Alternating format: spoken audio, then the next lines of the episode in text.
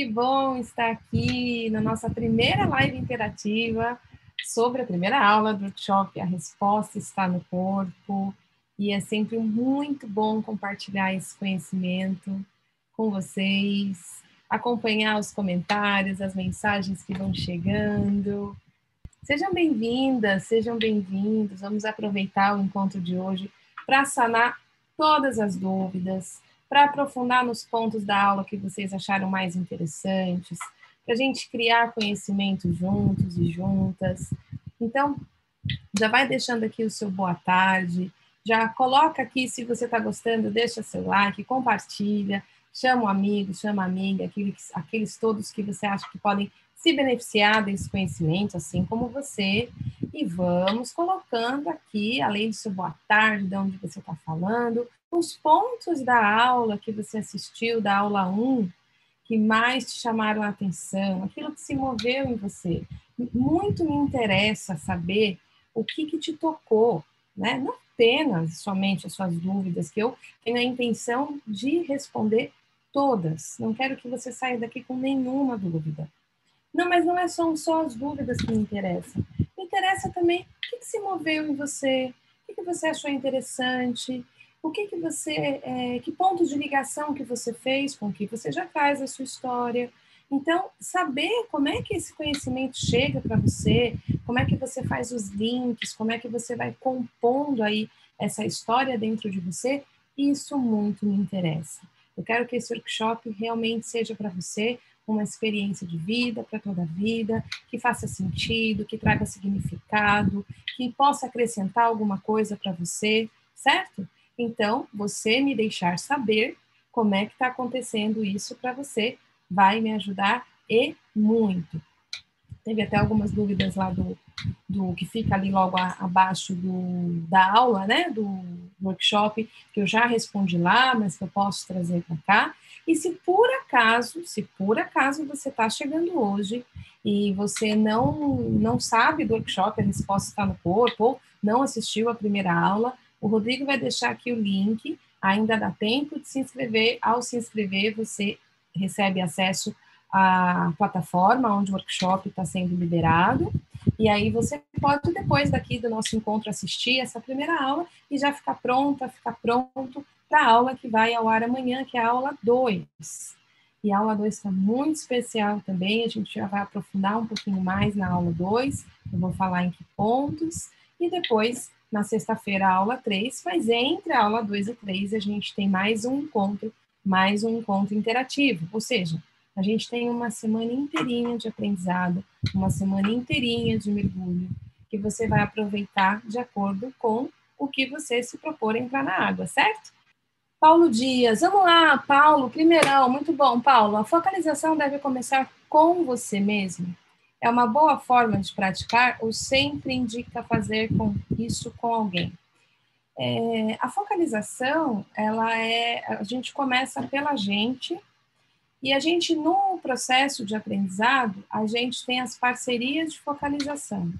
Porém, diferente de muitas técnicas, embora existam, exista a parceria na formação, a função da parceria é simplesmente oferecer para o focalizador suporte e apoio para que ele faça o seu processo de focalização. Então, diferente de muitas técnicas, ela não é uma técnica que você aprende para aplicar no outro. Ela é uma técnica que você aprende para primeiro desenvolver a habilidade em você e a partir de você dominar essas habilidades em você, de compreender como o seu corpo fala com você, como o seu corpo envia mensagens a você, quando você começa a ouvir o idioma do corpo, aí essas habilidades incorporadas em você é que vão te nortear a conseguir apoiar outras pessoas, se você desejar incluir no seu processo de atendimento, de acordo com o que você trabalha aí como psicólogo, psicóloga, terapeuta, enfim, para a pessoa que você atende também aprender a incluir essa, essa possibilidade dentro do repertório dela, e aí você tem muito mais informação e muito mais clareza de navegação nos seus processos. Então, ela é, é bem, bem interessante por essa apropriação de aprendizado que você leva para a tua vida, né?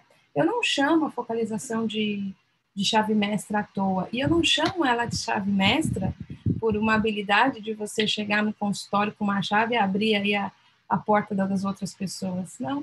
Eu chamo a focalização de chave mestra porque ela devolve para o terapeuta, ela entrega para o terapeuta base, base de segurança, base de sentir a si mesmo, base de aprender a ouvir como o seu corpo se manifesta dentro do processo, base de desenvolver é, escuta ativa e presença dentro do processo, que é o elemento fundamental para um processo é, terapêutico ser bem sucedido.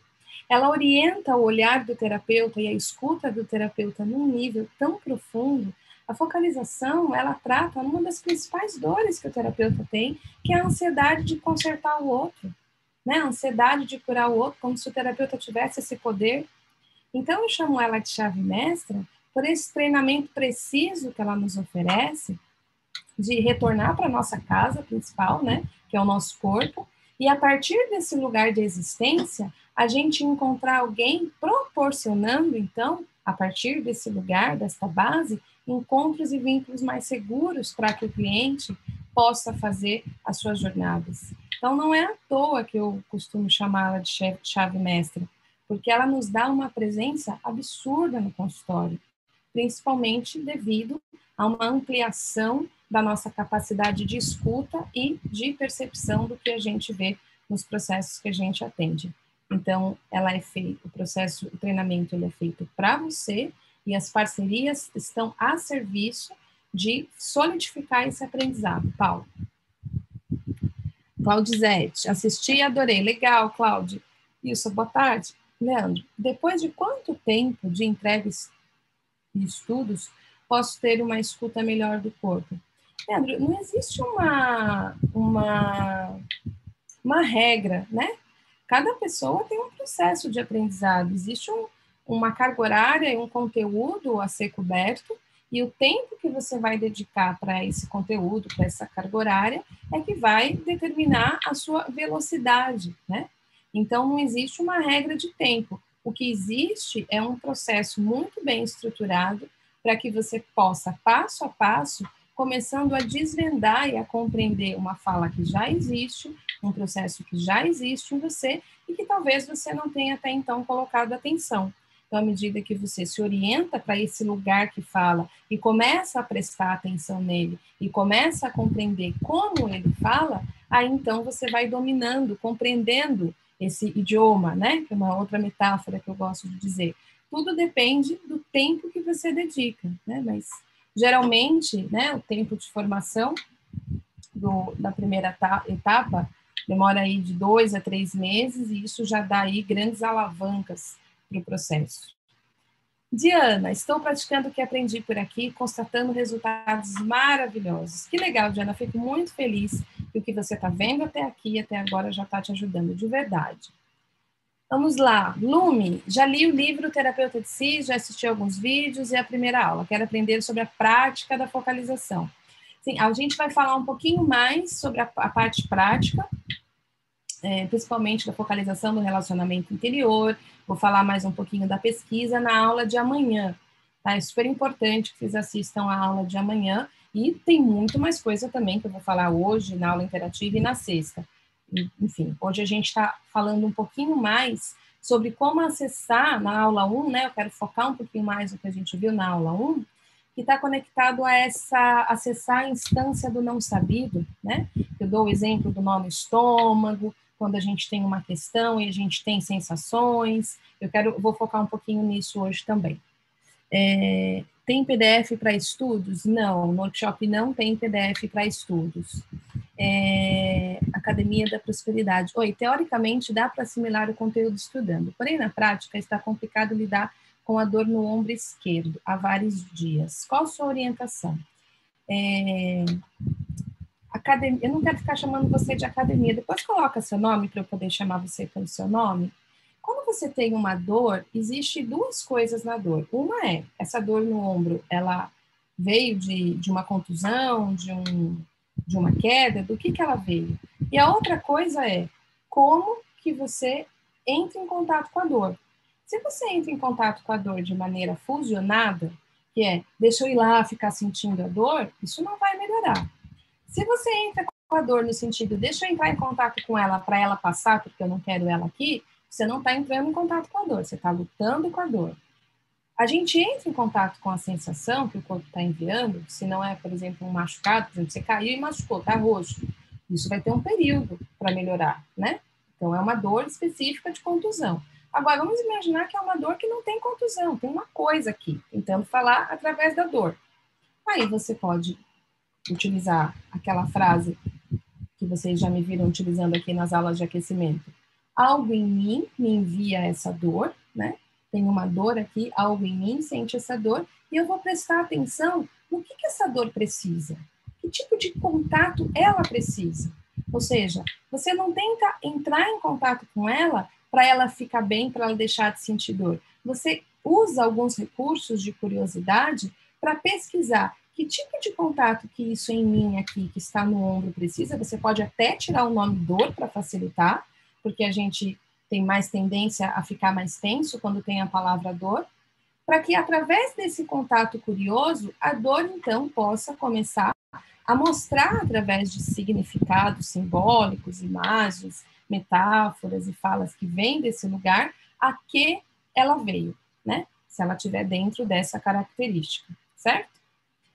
Então, tem essa diferença entre entrar em contato para sentir, entrar em contato para lutar, ou simplesmente como que eu posso estar com isso em mim, para que isso em mim, através dessa qualidade de contato, possa desabrochar, possa se revelar no contato comigo. Claudizete, Cecília, ainda não consigo compreender como funciona o apoio da parceria da focalização.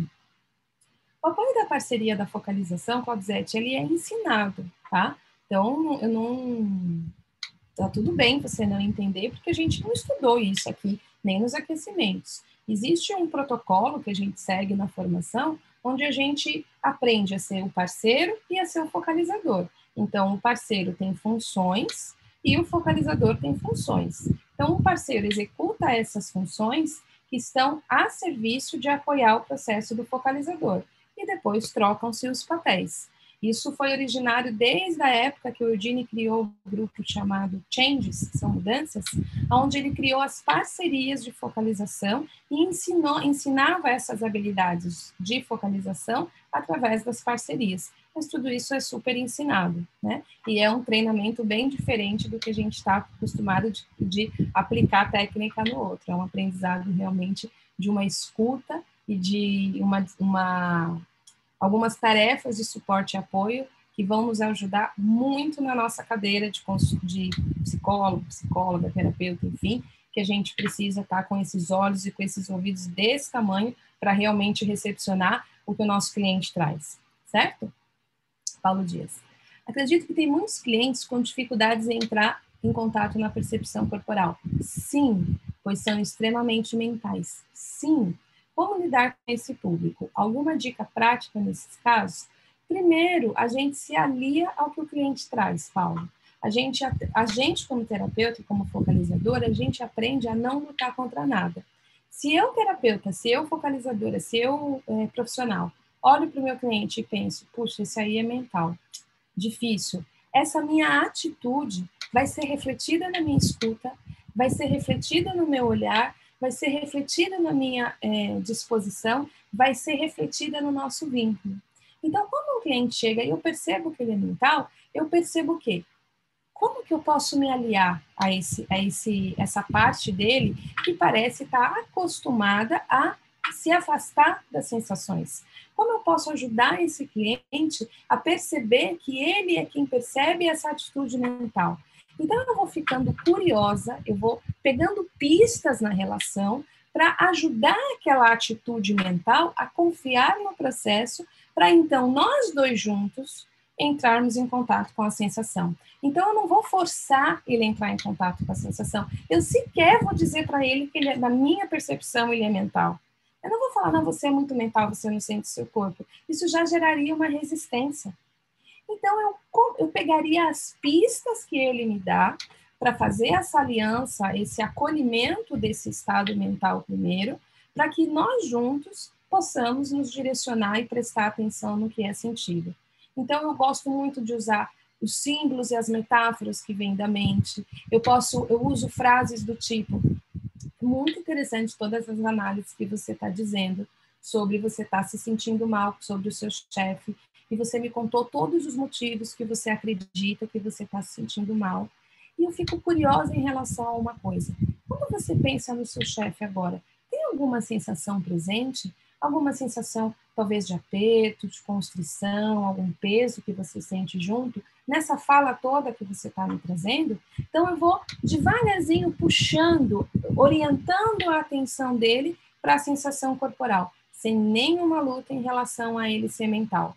Talvez ele vá um pouquinho, escape um pouquinho, vá um pouquinho, escape um pouquinho. E aí, quando o corpo dele, ele como um todo, na sua mente, na sua emoção e nas suas sensações, forem sentindo segurança no, na, na nossa relação, no nosso processo, naturalmente ele vai começar a ir com mais facilidade para a sensação. Do mesmo jeito que a gente começa na piscina botando o pezinho na água, né? Aí, quando a gente vai se sentindo seguro, a gente vai soltando a boia, aí a gente quer ir para o fundão, e geralmente, se a gente tem um professor legal ao nosso lado que vai nos dando as habilidades, os treinos de habilidade e a confiança para a gente ir para esses mergulhos, a gente então vai se dispondo aí. Então, o nosso papel dentro de, da, do, como terapeutas é ir criando esse vínculo seguro e provocando esses treinos de habilidade para ir ajudando ele querendo botar o pé na água, depois soltar um pouquinho mais, botar a cintura, ir acostumando com a temperatura, até que fique gostoso ele se soltar aí e, e aprofundar, navegar nas águas aí que, que a gente quer apoiar a condução dele. Então, primeira dica prática, a gente não olha para ele como mental, a gente faz amizade com o lado mental. Célia. Célia Regina, como ouvir sem deixar de sentir a dor do outro te atingir, mesmo que não faça parte da sua contextualização? Excelente pergunta, Célia. Excelente pergunta, porque nem todos os terapeutas verbalizam o quanto se são atingidos pela dor do outro e o quanto ouvir o que ouvimos reverbera em nós. Então, Célia, como, é, como ouvir sem deixar de sentir a dor do outro te atingir? Primeira coisa, uma vez que eu sei que quando a gente está em atendimento, nós temos uma relação de afetação, onde eu afeto e sou afetado, eu vou, ao me tornar focalizadora, por exemplo, ter muito mais habilidade em recepcionar as sensações que vão se reverberar em mim. Eu preciso aprender a fazer boas recepções. Né? Tem uma, uma metáfora interessante de, de esporte, principalmente esportes de luta, que é como você absorve o golpe. Como você absorve o que vai chegar até você? Se você não cria essa relação com o que vai chegar até você, a, a, os o grau de tensão que a gente gera vai causar muito mais dor do que a gente aprender a recepcionar, né? Se você ficar com o corpo muito duro e você toma uma pancada, você vai sentir muito mais dor do que aquela flexibilidade de absorver. Então, o que vai ajudar você a ter mais facilidade em lidar com as afetações, que não significa fusionar com a questão do outro, que não significa sentir pelo outro, que não significa perder do outro, significa estabelecer onde eu, onde eu termino, onde o outro começa, o que o cliente está trazendo de dor é dele, e a dor dele me causou tal afetação, essa afetação é minha, e como eu recepciono a minha afetação. Todos esses são treinos de habilidade que nós precisamos absurdamente como profissionais. Porque, como profissionais, a gente está a serviço de lidar com sensações, emoções e muitas vezes, muitas vezes não, a maior parte das vezes, dores, né? Dores emocionais, dores de eventos traumáticos, enfim, que, que as pessoas que a gente atende trazem. Então, eu, como terapeuta, preciso desenvolver a habilidade de recepcionar as afetações em mim. O que, que é meu, como o meu corpo reagiu, o que, que o meu corpo sentiu, como é que eu posso acolher isso em mim e, ao acolher, absorver, integrar e então liberar. Né? Então, isso são treinos de habilidade, Célia. Treinos de habilidade significa é um processo. A gente não vira essa chave da noite do dia, não existe técnica mágica. Quanto mais a gente treina, melhor a gente fica. Excelência, é, frequência vem antes de excelência.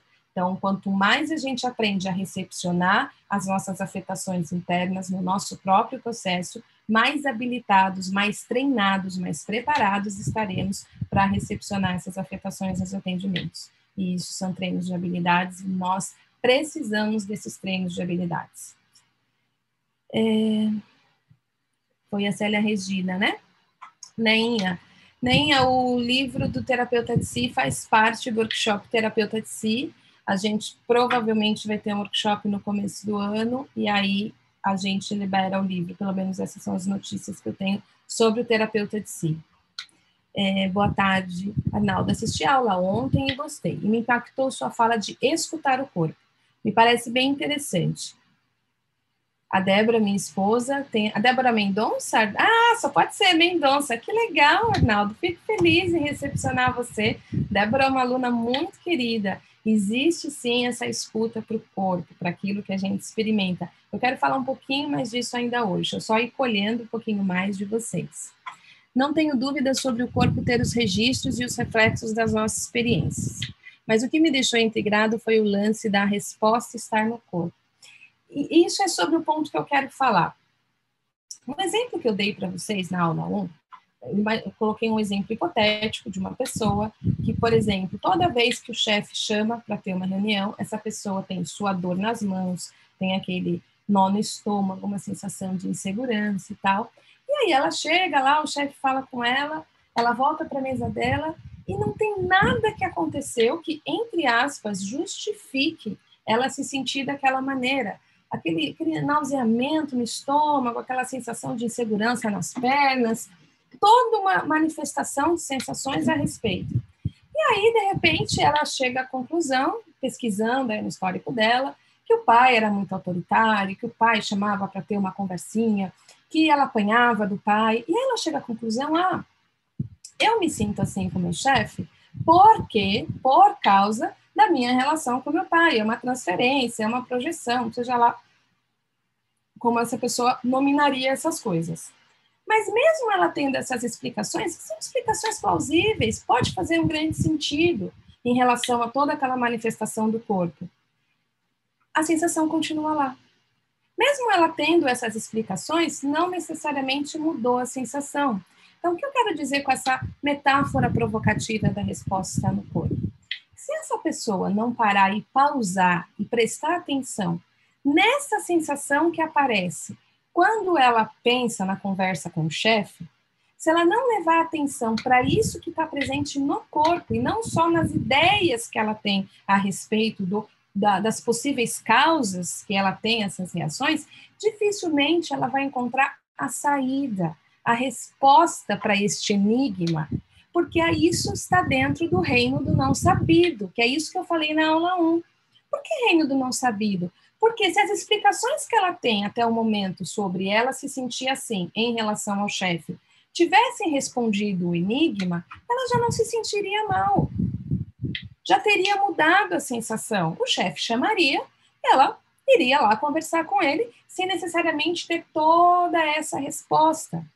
Então, quando a gente presta atenção nessa instância, a gente primeiro parte do pressuposto, eu ainda não sei o que exatamente essa sensação no meu corpo está tentando me dizer para ter esta reação quando o meu chefe chama. Lembrando que a, o exemplo aqui, chefe chamar, é só um exemplo para a gente contextualizar o que nós estamos estudando juntos, certo? Então, à medida que a gente focaliza essa sensação, para e presta atenção, e eu até citei nas lives de aquecimento, que lá no livro do Jenny Gendlin, Focalização, uma via de acesso à sabedoria corporal, esse livrinho aqui, ó, que eu oriento na formação que seja lido, é, ele dá vários exemplos disso, que quando as pessoas param e pausam e pousam a atenção nessa sensação presente em relação ao tema, em relação ao problema, em relação à questão, ela começa a perceber a resposta que vem a partir do lugar que está se sentindo assim, e não através das interpretações que ela está dando ao que ela está sentindo. E aí ela pode se dar conta que tem a ver com o pai ou, ou outra coisa que ela nem havia imaginado. Porque se ela não sabe conscientemente, está fora da consciência, está no reino do não sabido. E o reino do não sabido tem informações que nós desconhecemos de maneira consciente, mas conhecemos na nossa integralidade. Então, é neste sentido que você encontra essas respostas no corpo. Mas não por que eu me sinto assim, mas muito mais para que eu me sinto assim? O que será que isso em mim precisa cada vez que ele se manifesta dessa forma quando eu vou falar com o chefe? A nossa maior curiosidade, como eu estava falando em relação à dor do ombro agora há pouco, é o que isso em mim precisa? Que tipo de contato isso em mim precisa? Eu não quero saber só o porquê, eu quero saber o para quê, o para onde isso me leva, ok? É, Maria ED. Cecília, os registros não ficam nas células. Não ficam nas células, refletem no corpo? As células têm memória? Essa, eu, eu, Maria ED, isso é uma, é uma coisa difícil de explicar, bem técnica, se a gente levar para o nível da fisiologia, porque de fato as memórias ficam é, no hipocampo, e aí tem uma relação com a musculatura. Isso eu, eu não vou entrar nessa parte da, da fisiologia. O que acontece é que o nosso corpo, ele registra memórias de tudo que a gente vive por inúmeros procedimentos. E por ele registrar memórias nesse nível e nessa quantidade, a gente não lembra conscientemente de tudo. Nós temos memórias declarativas, narrativas, que é aquela que a gente fala, ah, Semana passada eu estava não sei aonde, ou no meu aniversário do ano passado eu comemorei não sei aonde, que eu consigo acessar. E existem outras, outras tantas registradas aqui nos nossos, entre aspas, arquivos mortos, que são presentes em nós, mas a gente não consegue lembrar dessa maneira, né? A gente fala assim, olha, quando eu tinha cinco anos, seis meses e dois dias, eu estava na casa da minha avó, a gente não consegue fazer isso. Agora, quando a gente presta atenção numa sensação daquilo que está sendo vivido, por exemplo, de novo, vou ficar no mesmo exemplo do chefe. E a pessoa entra em contato com aquela sensação de aperto no estômago que se manifesta quando ela pensa no chefe chamar para conversa. Se ela pausa a atenção tempo suficiente e por acaso aquela sensação revela uma memória de quando ela tinha três anos, que a mãe chamou para uma conversa e avisou que ia embora e, e porque ela encontrou uma outra pessoa, seja lá o que for, e ela vai se dando conta como aquilo nela se sentiu, ela fala, nossa, nunca imaginei que isso aqui está relacionado àquilo que eu já nem lembrava mais. Então, é que se revelou através desse contato com a sensação corporal, através dessa via. É isso que, que eu tentei trazer aqui nesses exemplos. Regina, me parece que o parceiro é um tipo de testemunha do seu processo e a troca de papéis ajuda na empatia. Perfeito, Regina. Isso é um bom resumo e a gente tem mais algumas outras coisinhas que a gente faz também nessa troca, nas parcerias, que facilita o processo de focalização. É, Regina, quando tem um sintoma, procura a causa. Quando dói o ombro, penso quem quero socar. Se for o direito ou esquerdo, então, Regina, essa já é uma outra linha, isso não é focalização, ok? Imagino que isso seja algum tipo de técnica, mas não é a estrada que a gente vai. A estrada que a gente vai não é ficar é, se perguntando qual é a causa, a gente está mais interessado em compreender qual é a mensagem implícita naquela sensação, independente se é direito, esquerdo, masculino, feminino, ou pressupor que isso é um soco, a gente não sabe, a gente realmente assume uma atitude de não saber para que aquilo em nós que está se manifestando naquela sensação possa se revelar a partir de si mesmo. É aí uma, é uma outra estrada, né, que a gente vai.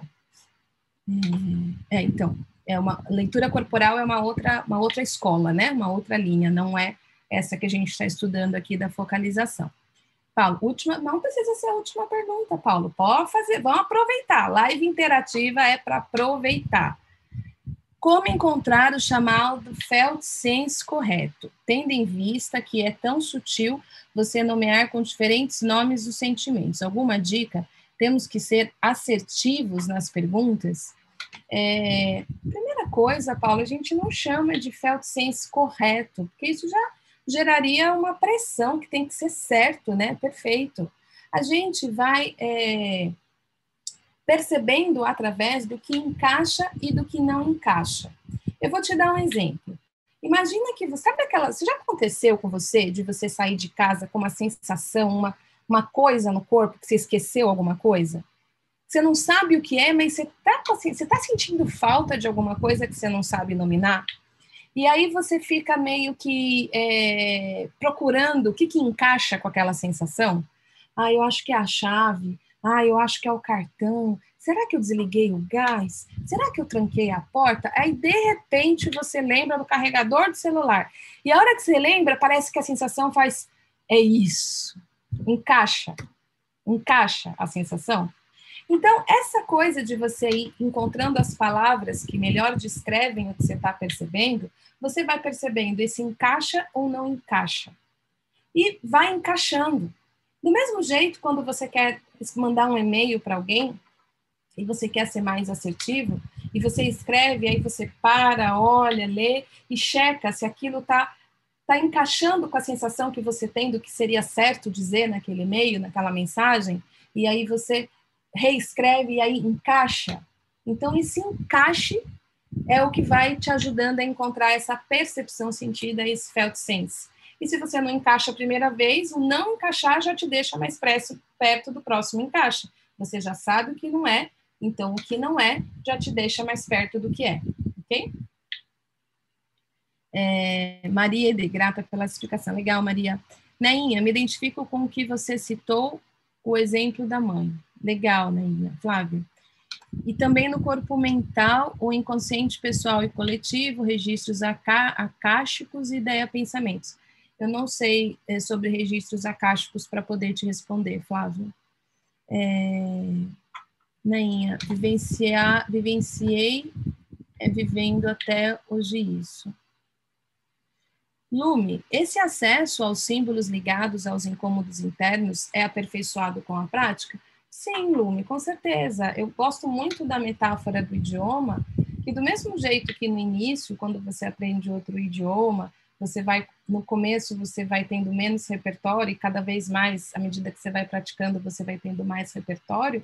Todo aprendizado é isso, né? Toda prática vai trazendo o nosso domínio. Quando a gente começa a dirigir, quando a gente começa a andar, quando a gente começa a falar, a gente fala é, lá, é, o lato colheu, aí a gente entende que é o rato correu, né? Então a gente vai aperfeiçoando, aperfeiçoando, aperfeiçoando, e com certeza vai ficando muito mais. É, nosso domínio vai aumentando com a prática, né? Como todos os nossos aprendizados, todos eles. Neinha, quando me lembro que minha mãe me deixou para ficar com outra pessoa, sinto essa dor. Então, Neinha, nisso que você, quando você lembra, o que a gente faz se a gente fosse focalizar essa dor, você, o nosso interesse em entrar em contato com essa sensação, que inclusive a gente pode tirar a palavrinha dor, isso que você sente quando você pensa na sua mãe, pode ir te mostrando a partir do ponto de vista daquilo que foi vivido, o que aquilo em você precisa para se sentir bem, para deixar de sentir dor ou para o seu próximo passo para quê, para onde, né? Então, essa sensação de dor é um informe que precisa da atenção e o focalizar nos leva para essa atenção. É... O Flávio está comentando né, de outras escolas da, ligadas à psicossomática e corpo causal, eu imagino. É, Tânia, fiquei muito curiosa em ouvir o Stephen Ploadre dizer que o corpo é a mente não consciente. Pode me iluminar? É, o próprio Eugene Jengling, é, Tânia, é, o próprio Eugene Jengling fala o inconsciente é o corpo, né? Então, através dessa de tudo aquilo que esse corpo, que esse inconsciente manifesta, né? Há tantas coisas que ele executa e faz, tantas coisas que ele sabe e aprendeu, e são registrados em nós, até a maneira como você anda. Não é consciente, você não fala perna direita vai primeiro, agora vai à esquerda. Isso tudo é inconsciente.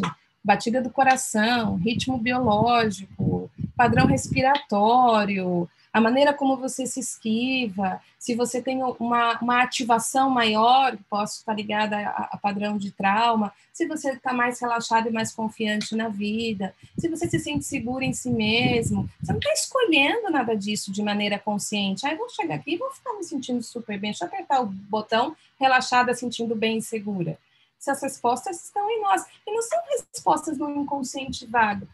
É uma resposta de como a sua respiração está tá relaxada, é uma proposta de como os seus músculos estão mais ou menos tensos, o quanto você entrega o seu peso para a cadeira, significa o quanto que você está confiando de que está tudo bem.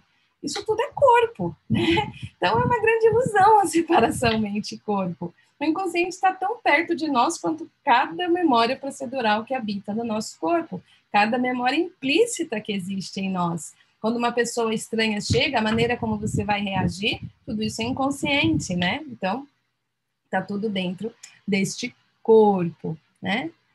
Paulo Dias, boa garota, fofo. Ivo, muito boa explicação, obrigada, querido. Paulo, Prof. Cecília. Depois de tanto tempo praticando a focalização, hoje em dia ela acontece naturalmente com você ou ainda é preciso parar, reservar um momento, um espaço, concentrar para focalizar?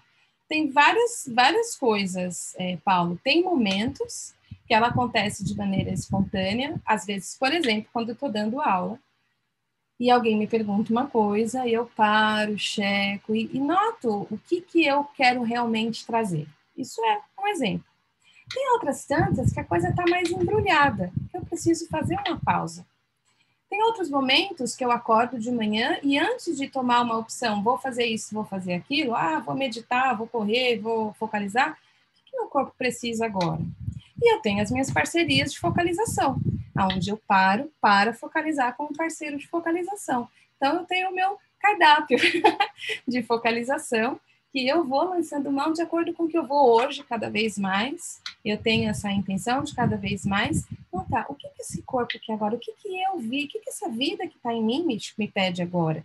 O que, que eu preciso fazer para apoiar a mim mesma, né? E o que, que me chama a atenção, como eu estou me sentindo. Como eu estou me sentindo me orienta. O meu sentir me dá sentido, né? Direção, senso de orientação. Que, que se eu estou com algum incômodo, se eu estou insegura, se eu estou com uma sensação de tem alguma coisa aqui, o que, que será que isso aqui está querendo me dizer? O que, que eu preciso dar atenção? Então, isso tudo está dentro de uma atitude de focalização, né? Paulo, não precisa ser a última, você pode perguntar mais. É, Flávio, livro Corpo. Ah, Bruce Lipton, sim, da, isso está dentro mais da é, psicossomática, né? Biologia das emoções. Tem coisas incríveis, tem uma palestra incrível do, do, do Bruce Lipton no, no YouTube, que está dentro desse conceito que você está colocando, Flávio. É, Maria Elizabeth, quanto tempo é necessário fazer a pausa? Ah, depende um pouquinho do, do que, que você está prestando atenção, né? É, Maria, tem algumas coisas em nós que precisam de um pouquinho mais de tempo para se revelar, digamos que talvez aquilo em nós esteja mais tímido, mais inseguro, e outras tantas que já estão ali prestes a, a desabrochar. Então você vai notando o que, que precisa, é, como aquilo precisa da atenção para você podendo ir fazer as pausas para ouvir. Né? É, Simone, são muitas as escolas no caminho do desenvolvimento pessoal. Depois de tantos anos na clínica, venho identificando minha prática com a focalização. Quero mergulhar fundo nessa fonte.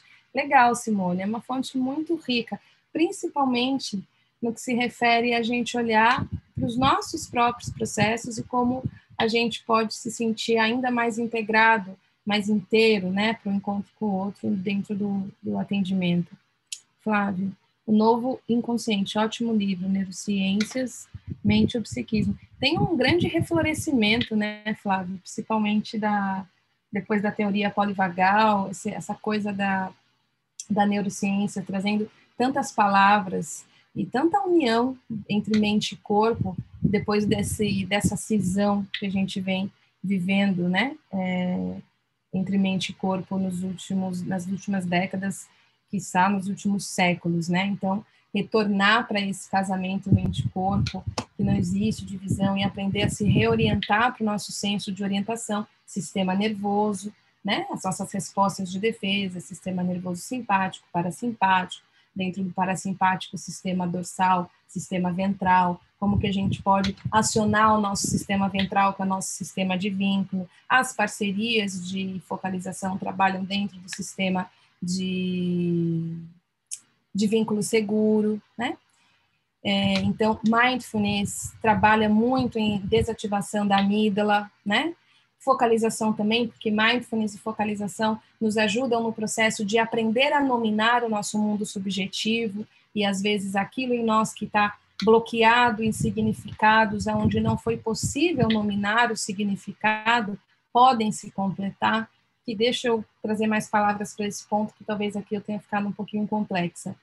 Muitas das nossas experiências, principalmente as nossas experiências pré-verbais, pré-linguísticas, pré-egóicas, elas são vividas muito de maneira visceral, né? onde não havia palavras para nominar. E a gente vai aprendendo a nominar aquilo que a gente experimenta, aquilo que a gente sente, e isso vai nos nominando como ser na vida através do vínculo, né? A gente aprende, inclusive, quem somos através do vínculo por exemplo, através do nosso nome. Eu não nasci, né? Você não nasceu com uma, com, uma etiqueta escrito Cecília, com uma etiqueta escrito Flávio, escrito Neinha, né? A gente vai sendo chamado pelo nosso nome, até que um momento a gente fala, ah, Cecília, sou eu, ah, Flávio, sou eu, ah, Neinha, sou eu. Então a gente vai compondo esse repertório que vai nos, nos dando entendimento e definição do que somos, o que é a vida, o que é o mundo, o que é tudo. E muitas, e se a gente não foi devidamente é, mente, tem um conceito que chama mentalização, que, é, que não é um nome muito bom, mas a gente não foi devidamente legendado, que é assim, você é pequenininho, tá cansado, irritado, batendo em todo mundo, e aí a sua mãe vira e fala, meu amor, você tá irritada, você tá irritado porque você tá cansado. A mamãe vai te dar um banho e agora você vai descansar. É por isso que você está irritado. Então, a criança vai começando a aprender que aquilo que ela está sentindo tem um nome que gera tal efeito e ela vai compondo esse repertório. Agora, se essa criança está com um cuidador que no vínculo e na relação não vai fazendo boas traduções e boas legendas do tipo, a criança está cansada, automaticamente ela está irritada, ela vai estar tá aí, entre aspas, aprontando, aí fala, você é um chato, eu não aguento mais você, você é insuportável, criança endemoniada, sei lá o quê essa criança vai começando a nominar o que ela sente como algo ruim. Eu tenho algo errado comigo, eu sou ruim. E aí a criança fica com essa legenda perdida lá no tempo, no espaço. Cresce um adulto com aquela sensação de eu sou algo ruim. E nem percebe ao longo da vida que ela foi construindo milhares de estratégias adaptativas e diante dos diversos eventos, de repente ela entra em contato com algo, com uma sensação que não tem muito nome, que não tem muita explicação nem muitos porquês, mas que lá carrega esse core de tem algo errado comigo. Então, quando a gente consegue fazer contato com essa sensação que está com uma legenda indevida ou está sem legenda, e que existe numa experiência vivencial, visceral, pré-linguística, pré-simbólica, pré-egóica, aquilo então tem a oportunidade de encontrar novos significados numa nova relação. Por isso, que a gente utiliza na focalização a focalização do relacionamento interior. Quando então eu posso oferecer para aquilo em mim o tipo de companhia que aquilo em mim precisa para ser visto, para ser ouvido, para ser compreendido a partir de si mesmo, novos significados podem emergir, novas legendas podem emergir, e então, assim, um processo de mudança pode acontecer. Então, tanto a focalização quanto o mindfulness, eles oferecem essa qualidade impressionante de criar legendas para os nossos estados subjetivos. E muitos de nós carregamos legendas inadequadas ou falta de legendas. Estou me sentindo, ah, sai daqui, para de encher o saco, menino, vai para lá, vai brincar. Ou seja, eu não consigo entender o que eu sinto, ninguém me ajuda a compreender o que eu sinto. Eu estou em informação, eu não sei entender o que eu sinto ainda, eu não sei legendar, eu não sei nominar. E aí eu vou fazendo esse, esses preenchimentos de lacunas tantas vezes é, perdidos em nós, certo? Então, essas coisas vão ajudando muito nessa transformação. É, Isa, é, sim, mindfulness e atenção plena. Isabela, aprendemos a ser nossa identidade e não a nossa interesa. Perfeito, Isabela, muito boa essa frase. Aprendemos a ser a nossa identidade e não essa interesa. E essa divisão, ou seja, eu me torno parte não o todo, fica sendo clamado, né? Os no, nossas sensações que habitam no nosso corpo, os nossos é, desconfortos, vão é, chamando esse reencontro, nos convocando esse reencontro, nos provocando esse reencontro, porque, como dizia o Jim Jang, tudo que está vivo pressupõe um próximo passo, e o nosso corpo sabe a direção certa de um modo mais orientado para a vida. Então, quando a gente tem essas divisões, como você colocou, né? Quando eu me torno a minha identidade, não minha interesa, eu me torno parcial, aquilo em mim que sabe da minha interesa fica tentando me chamar de volta, fica buscando me trazer de volta para o caminho de volta para casa. Então, quando a gente passa a prestar atenção nessa fala silenciosa, nessa, nessa voz sem palavras, né, que é o, nome, é o título do, do livro do Peter Levine, a gente pode encontrar essa rota do caminho de volta para casa, certo? que mais, gente? que mais que vocês querem colocar? Mas, Josiel, uma querida, que bom estar aqui.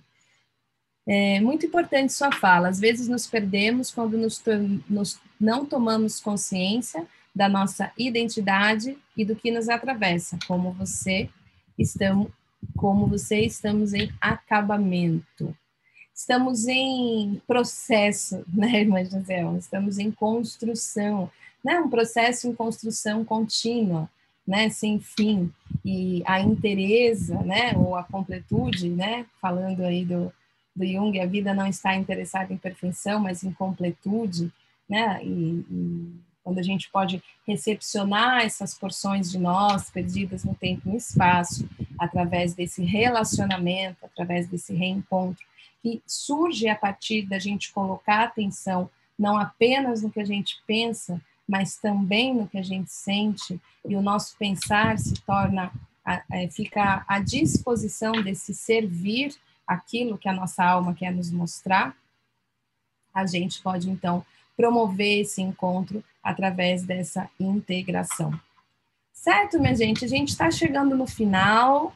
Quero saber se tem mais alguma dúvida. Eu já, através das perguntas aqui, fui cobrindo todo o conteúdo que a gente estudou no primeiro módulo, né, da instância do corpo, a resposta está no corpo, como que a sensação pode se manifestar, a importância da gente incluir a instância do corpo e não ficar apenas com a instância da mente, não tem nada de errado com a nossa mente, simplesmente a gente não é só a nossa mente. Então, quando a gente pode abraçar a nossa integralidade, trazer para perto a nossa integralidade, essas informações que habitam em nós, que às vezes são desconfortáveis, é claro, a gente tem mais mapa de orientação para o mundo, né? A gente tem mais senso de orientação, o mapa fica mais completo, o nosso GPS mais completo. Então, deixa eu ver, Claudete. A prática do mindfulness pode, então, ser um recurso facilitador para o aprendizado de focalização? São práticas distintas, Claudete. Não é necessário que você saiba mindfulness para aprender focalização. É, como também o contrário, não é necessário que você saiba focalização para aprender mindfulness. Elas têm o mesmo princípio da questão de prestar atenção no aqui e agora, de, de poder se orientar para a consciência plena, mas são escolas diferentes. Né? E ambas, quando a gente aprende a nominar o que a gente sente, oferece aquilo que eu falei da capacidade de criar nomes mais orientados para a experiência interna e não apenas para as ideias. Então, não é necessário uma coisa para outra. E você pode ter as duas, caso você goste das duas escolas. Vânia, muitas vezes a falta de compreensão, desconexão, isso que sente e não sabe o que fazer com isso. Às vezes tenho vontade de arrancar isso em mim que dói. Então, Vânia, esse, essa vontade de arrancar isso em você que dói, ela vem de um, claro, de uma tentativa parcial de resolver a dor. A questão é que você não consegue. Se arrancar o que dói da gente fosse possível, a gente já teria feito. A gente não consegue arrancar, a gente consegue desconectar. E a desconexão vai gerar uma outra consequência. Então, à medida que você aprende a acolher aquilo em você que dói, você entra na estrada da integralidade, que muitas vezes vai atravessar por desafios, sim. A gente pode olhar para a jornada do herói. Eu gosto muito de uma metáfora assim: é possível a gente ficar no nosso apartamento do jeitinho que ele é. E ele pode ter lá os seus desconfortos, nossa casinha. Ela tá lá com goteira, tá com isso, tá com aquilo. Aí então você fala: quer saber? Eu quero uma nova casa, eu quero reformar isso aqui, eu quero arrumar a goteira, eu quero que o quarto tenha mais espaço, eu quero que a cozinha tenha, tenha mais espaço, eu quero que seja mais confortável para eu habitar. E entre esse momento e até isso ficar pronto, você vai passar pela reforma. E muitas vezes vai ter barulho, vai ter sujeira, às vezes pode demorar um pouco mais do que você queria. E essa travessia, muitas vezes, é esse desconforto. Até que daqui a pouco as coisas vão estar no lugar e os novos espaços estarão lá. Seja uma metáfora simples como essa, de uma reforma de uma casa ou de um apartamento, ou a gente pensar nos mitos, na jornada do herói, dos tantos mitos que nos ensinam, existe o desafio do herói em direção ao elixir que ele procura, em direção à sua missão, né? em direção àquilo que ele busca. Então, quando você vai entrar em contato com algo que dói, claro que isso não é confortável. Isso não quer dizer que seja ruim, isso não quer dizer que seja sofrido, isso não quer dizer que seja impossível. Isso quer dizer que carrega em si um desafio muitas vezes. Outras tantas não, para outros tantos temas não. Como eu falei, focalizar e sentir o que, que eu quero falar numa aula não me causa nenhum sofrimento. Fazer uma pausa e sentir como eu quero iniciar o meu dia, o que precisa de atenção em mim, não me causa nenhum sofrimento. Fazer companhia para algo em mim que acabou de perder um ente querido é um outro tipo de contato. Então, isso em você que dói pode ser recebido sem dor, sem sofrimento. É possível fazer esse relacionamento, Vânia, sem precisar arrancar algo de você. Isso não seria bom para você. Seria o mesmo que um dedinho seu estar tá infeccionado e você cortar ele fora. Você não faria isso com o dedinho, você não vai fazer isso com um pedaço do seu psiquismo, com um pedaço de uma emoção sua. Você precisa aprender a desenvolver um relacionamento para encontrar o que aquilo em você dói precisa para ser cuidado. E uma vez cuidado, transformado. Essa vai ser a jornada. Isso é mais ou menos difícil de acordo com o que a gente aprende. Se você aprende a fazer isso, vai ser mais fácil. Se você tenta fazer isso sem aprender, mais difícil. Então, olhar para isso em você que dói com carinho, aprender a fazer contato com isso, vai tornar esse processo muito mais fácil, muito mais assertivo para você. Uma vez que arrancar isso de você não é possível, ok? Solange, muito obrigada pela partilha, legal. Regina, me agrada muito não fechar o sentido pela pessoa como isso é aquilo. Sim. Leandro, muito bom hoje, obrigado por toda a instrução. Pessoal, fico muito feliz que vocês tenham gostado, de todo o meu coração. Lembrem-se, apenas para a gente ir finalizando, a aula é, a partir de amanhã. Cadê? Quero só mostrar aqui a carinha do workshop, ó, vocês que estão participando, quem se inscreveu, tem acesso a essa página. Aqui vai ficar hospedada nosso encontro de hoje. Amanhã, 8 da manhã, é disponível a aula 2. Qualquer dúvida e comentário que você queira deixar antes, deixa aqui embaixo da aula, certo? Anota, aproveita, traga suas dúvidas. Na quinta-feira a gente tem um novo encontro, certo? Às 16 horas aqui no YouTube. Basta vocês virem e participarem. E se quiser deixar pergunta, dúvida ou comentário antes lá no, na página do, do workshop, deixa também, né? Deixa suas mensagens, que eu estou acompanhando tudo. A aula de amanhã está incrível, muito, muito legal. Muito obrigada pela participação de vocês. A gente se vê amanhã às 8 na aula 2 do workshop. Vamos mergulhar, vamos aproveitar. Grande beijo no coração de vocês.